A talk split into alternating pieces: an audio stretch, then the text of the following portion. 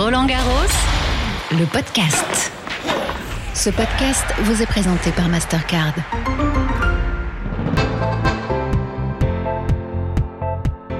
Bonjour à tous, on se retrouve comme chaque jour pour Roland Garros, le podcast dans lequel je vous fais découvrir l'envers du décor, des lieux insolites, des personnes essentielles au bon déroulement du tournoi et que pourtant on n'entend jamais, sans oublier que pour le podcast on a la chance de pouvoir rencontrer de grands noms du tennis, on est des privilégiés, je vous le dis.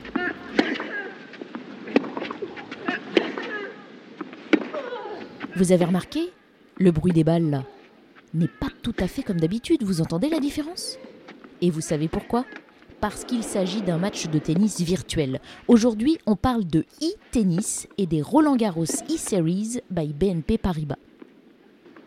C'est un tournoi créé en 2018, devenu la plus grande compétition internationale de e-tennis, disputée sur PlayStation 4 avec le jeu vidéo Tennis World Tour.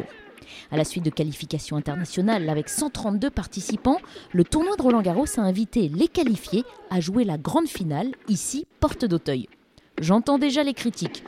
C'est même pas un vrai match sur terre battue.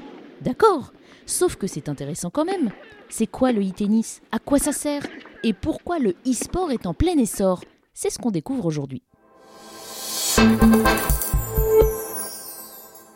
Avec le seul et l'unique Rivenzi. Non, arrête, arrête, arrête. Comment Ah là tu là, vas en plus, toi, t'as de la chance, t'es là-bas. Oui, oui, Putain, effectivement, je, suis- je- je suis à Roland. euh, effectivement, c'est c'est très sympa. Le cadre est pas horrible. En plus, c'est la première fois que je viens que je viens à Roland et c'est vraiment, c'est vraiment incroyable. Et toi, comment tu vas, Gaël? Du coup, t'es pas trop stressé? Et là, ouh, bien joué, la petite Oh, montée filée là, parfait. Tu as vu comment il a, il- comment il a, il, il lui a dit passe pas croisé et il est resté long. Ouais, t'as vu? C'est ouf, hein Cette finale des Roland Garros e-Series by BNP Paribas a eu lieu en live sur la chaîne Twitch de Gaël Monfils. Il est le seul international et le plus grand sportif français à être actif sur cette plateforme de streaming devenue, vous le savez, leader sur le gaming et l'e-sport.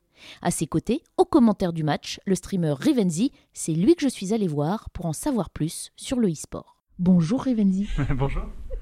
Ça va? Très bien, ça va très bien. Merci beaucoup euh, pour l'invitation. euh, C'est très chouette. Alors, on est là pour parler des Roland Garros e-Series BNP Paribas. Pour ceux qui ne connaissent absolument pas ce que c'est, Rivenzi, est-ce que vous pouvez nous l'expliquer? Bien sûr, le- c'est une compétition de e-tennis, donc euh, c'est une compétition d'e-sport, donc c'est des, des joueurs qui se sont entraînés sur un jeu vidéo et qui euh, s'affrontent à une compétition euh, sportive euh, comme on peut avoir à Roland par exemple, et bien là c'est pareil, mais ils s'affrontent euh, sur le jeu Tennis World Tour 2 et en fait c'est euh, un mouvement euh, plus général qui existe aujourd'hui qui est le jeu vidéo euh, compétitif. Et euh, le tennis s'y met aussi, donc c'est très chouette. On parle donc de e-sport. Qu'est-ce que vous répondez à ceux qui vous disent non mais e-sport, ça n'a rien à voir avec le sport si c'est du jeu vidéo Ah mais c'est différent, il faut, l'assumer. C'est pour ça que moi je trouve ça, je trouve ça bien de dissocier, de dissocier les deux, mais ça reste euh, une pratique mine de rien qui mêle euh, concentration, euh, réflexion, des fois jeu d'équipe aussi, professionnalisme parce que eh bien faut quand même le faire très régulièrement, le faire tous les jours, quotidiennement, et puis ça fait vibrer des gens à travers le, à travers le monde. Alors effectivement on peut discuter que ce soit du sport ou pas du sport, mais en tout cas c'est une, une discipline, une discipline telle que les échecs très certainement. Je pense qu'on s'en rapproche un petit peu plus, mais en tout cas c'est sûr que c'est quelque chose de fédérateur et de plus Le fait que Roland Garros, tournoi euh, connu dans le monde entier, aide à mettre la lumière aussi sur, euh, sur cette discipline, c'est très significatif parce que ça se développe en ce moment. Bah ouais, c'est sûr. Et puis c'est aussi, on, on sent la volonté aussi de parler, de parler aux jeunes, de parler différemment. Donc euh, oui, c'est une forme de reconnaissance parce que en fait les les gens qui suivent, euh, qui font de l'e-sport ne, sont pas des gens qui détestent le sport. C'est pas antagoniste en fait. Moi, j'a- j'adore l'e-sport, mais je suis avant tout un fan de sport. Donc en fait, euh, quand on me dit euh, on va faire un événement de jeux vidéo adossé à Roland Garros. Moi, je suis tellement fier de pouvoir y participer, de pouvoir le commenter, le présenter, parce que, bah, en fait, les gens qui le font aussi aiment le sport, et c'est par par là que la plupart sont arrivés. Certains sont des anciens joueurs de tennis euh, qui eh se sont reconvertis, qui jouent aux jeux vidéo, qui continuent à faire du sport aussi à côté. Donc euh, les deux qui se mélangent, c'est je trouve une belle euh, une belle finalité, une belle étape qui est franchie. Mais c'est pas frustrant du coup de n'être que derrière un écran d'ordinateur euh, si on aime le sport aussi? Je pense que ça reste moins frustrant que de rester euh, sur son canapé. euh. Non, je pense que c'est une autre manière de consommer le, sport, une manière aussi de faire vivre sa passion, le jeu vidéo, de l'amener dans dans quelque chose de compétitif parce que on a envie d'être meilleur que l'autre, de se dépasser, de s'entraîner, de mettre en place un entraînement qui va faire en sorte une stratégie meilleure que notre adversaire. Donc euh, non, il n'y a pas de la frustration. La frustration elle va avec la défaite, mais du coup ça a du bon aussi. Du coup, Rivendi, c'est hyper important de s'entraîner aussi en e-sport comme en sport Bien sûr, euh, euh, on a des coachs, on a même des anciens athlètes olympiques qui accompagnent des équipes d'e-sport désormais, des stratégiques coachs qui doivent travailler sur eh bien les équipes adverses, il y a des analystes qui sont là pour voir les données, les statistiques bien sûr. Donc c'est très profond, ça va très loin. Du coup, c'est de la professionnalisation au fur au fur et à mesure. Donc oui, il faut il faut s'entraîner. Il faut être aussi bien accompagné aujourd'hui. Il y a des nutritionnistes aussi qui accompagnent par exemple les les e-sportifs. Donc c'est très chouette. C'est-à-dire qu'aujourd'hui, les meilleurs joueurs du monde sont souvent des, des gens qui sont très athlétiques, euh, qui font du sport, euh, qui font du sport à côté et qui ont aussi une image de marque aujourd'hui. Hein. Euh, je pense notamment à des joueurs en Asie. Je pense notamment à un joueur qui s'appelle Faker, qui est coréen, qui fait partie des, trois jeunes les plus influents aujourd'hui en Asie. Et il est joueur professionnel de League of Legends et et donc ils ont ils ont une image aussi à défendre et donc c'est très important comme un sportif qui doit avoir sa marque de vêtements, qui doit être bien en interview, et eh bien eux aussi doivent le faire les participants, là justement, on voit, ils viennent aussi euh, d'universités qui se sont créées dans la discipline, euh, d'académies. Il y a un vrai marché pour ça, en plein développement en ce moment. Ouais, euh, on cherche des manières aujourd'hui de, d'enseigner, d'enseigner ça. Alors après, est-ce que les académies sont le meilleur moyen Il faut, il faut encore le voir. Il y, a, beaucoup de manières aussi de le faire par, soi-même. Mais, mais oui, c'est, un moyen de développer en tout cas ce, ce, ce milieu-là. Ouais. Ça débouche sur quoi? On peut être organisateur de tournois, on peut devenir euh, coach d'équipe, on peut devenir manager d'équipe euh, aussi. Donc euh, c'est plein de rôles qui parfois sont pas ceux de joueurs pro, mais c'est ceux qui doivent encadrer les, les joueurs de demain aussi. Donc il faut qu'ils soient formés, bien informés aussi. Donc tout ça c'est important et je pense que ça peut servir à ça. Et vous êtes l'exemple du fait qu'on puisse y arriver et très bien réussir, même sans passer par euh, ces formations. Comment vous êtes tombé dedans, vous? Alors moi, je, moi, j'ai fait ça euh, parce que euh, arrivé à un certain âge, arrivé à 20 ans, ça semble assez jeune, mais non, parce qu'il est très très vieux. Il faut le spécifier à nos auditeurs. L'homme que j'ai devant moi a l'air d'avoir 90 ans. Hein. Vous l'entendez à sa voix. Tout à fait, exactement. Non, mais euh, dans l'e-sport, c'est vrai qu'on on éclot un petit peu plus vite que dans le sport traditionnel, ce qui fait que c'est vrai que arrivé à 20 ans, si on n'est vraiment pas au top niveau, pense qu'il faut déjà penser à se dire bon bah je vais être plutôt dans le staff. Et moi c'était plutôt dans le commentaire de compétition de jeux vidéo et commençant par là, euh, beaucoup m'intéresser au journalisme euh, aussi. Et donc euh, j'ai travaillé, j'ai travaillé au fur et à mesure avec des médias sur internet. Oh là là, ma place est convoitée on dirait. non mais en tout cas on, en tout cas c'est, c'est, du travail, c'est beaucoup d'expérience. Donc c'est c'est pas encore, il n'y a pas encore d'école pour faire ce que je fais aujourd'hui, mais c'est aussi intéressant. C'est-à-dire il faut faire ses expériences professionnelles et c'est comme ça que je l'ai fait. Aujourd'hui c'est une nouvelle expérience pour moi de travailler avec il y a la Fédération française de tennis, avec euh, Roland Garros euh, aussi. Donc c'est comme ça que je fais mon expérience au, fur et à mesure, et c'est comme ça déjà que j'en suis arrivé là. Qu'est-ce qui vous plaît là-dedans? Bah moi ce qui me plaît c'est que euh, bah, déjà travailler avec bah, avec la fédération française de tennis avec Roland Garros c'est incroyable enfin moi qui suis fan de sport comme je le disais puis c'est la première fois que je viens à Roland donc c'est top je regardais ça étant petit et puis là être là c'est vraiment super puis ce qui me plaît, c'est de faire euh, plaisir aux gens, de les, de les divertir, de, de, les faire rire, de leur faire passer des, des bons moments. C'est top. Alors une dernière question, parce que c'est votre première à Roland Garros. Qu'est-ce que ça fait d'être à Roland Garros pour la première fois? C'est marrant parce qu'on s'imagine pas tout à fait comme ça. On s'imagine euh, quand on est petit, on s'imagine que tout est immense, tout est grand, mais là c'est à taille humaine, mais c'est agréable, euh, c'est agréable aussi.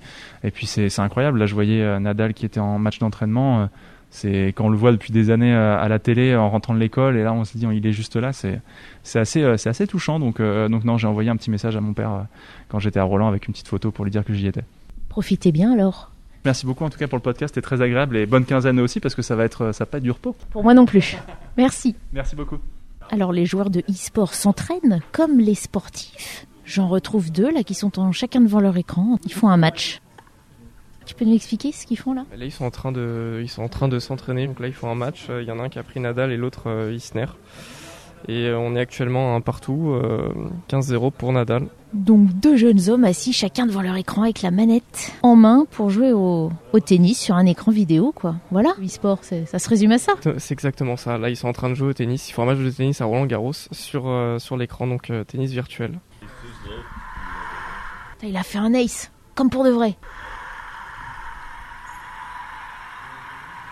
Et les matchs, ils sont longs comme dans la, vraie vie? Non, non, non, non. Alors, euh, dans la vraie vie, on est du coup sur des. Euh, à Roland Garros, c'est 3 sets gagnants de 6 jeux.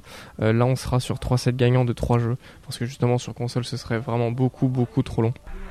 Et pour que notre instruction en e-sport soit complète, rien de mieux que de rencontrer Augustin Baudinet et Alexandre Lépine, deux finalistes. Bah à partir du moment où il y a de la compétition sur un jeu vidéo, ça va être de l'e-sport, que ce soit dans, dans de la construction comme Minecraft ou dans le sport euh, comme FIFA ou, Tennis World Tour. Tout ça, c'est de l'e-sport.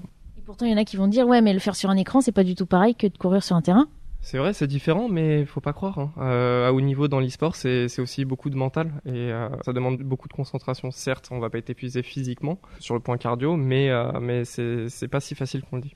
C'est pas du vrai sport comparé au traditionnel, mais tout reste semblable à un sport traditionnel parce qu'on a du coaching avec des gens qui sont expérimentés dans le coaching, tout le staff derrière, tous les tous les événements sont organisés par des vrais organisateurs. Il y a bien un mélange des deux qui se fait et et c'est très bien comme ça. Et qu'est-ce qui te plaît toi là-dedans alors? Pourquoi tu fais ça? Bah moi je suis d'abord avant tout un passionné de tennis. Euh, je fais du tennis depuis que je suis tout petit. Je fais Roland Garros euh, quasiment tous les ans. Le jeu de tennis aussi, j'ai joué depuis euh, depuis que je suis tout petit, donc je suis resté là-dedans. C'est une passion. C'est ma vie quoi. C'est le partage et la découverte de gens et de, de pouvoir parler avec avec pas mal de monde et ça nous permet de, de, se rencontrer dans une passion. C'est comme pour le foot au final, des supporters de foot bah, ils se rencontrent, euh, ils s'aiment bien entre eux. Bah, nous, c'est pareil pour le jeu vidéo. Et encore, dans le jeu vidéo, on aime bien le sport euh, traditionnel.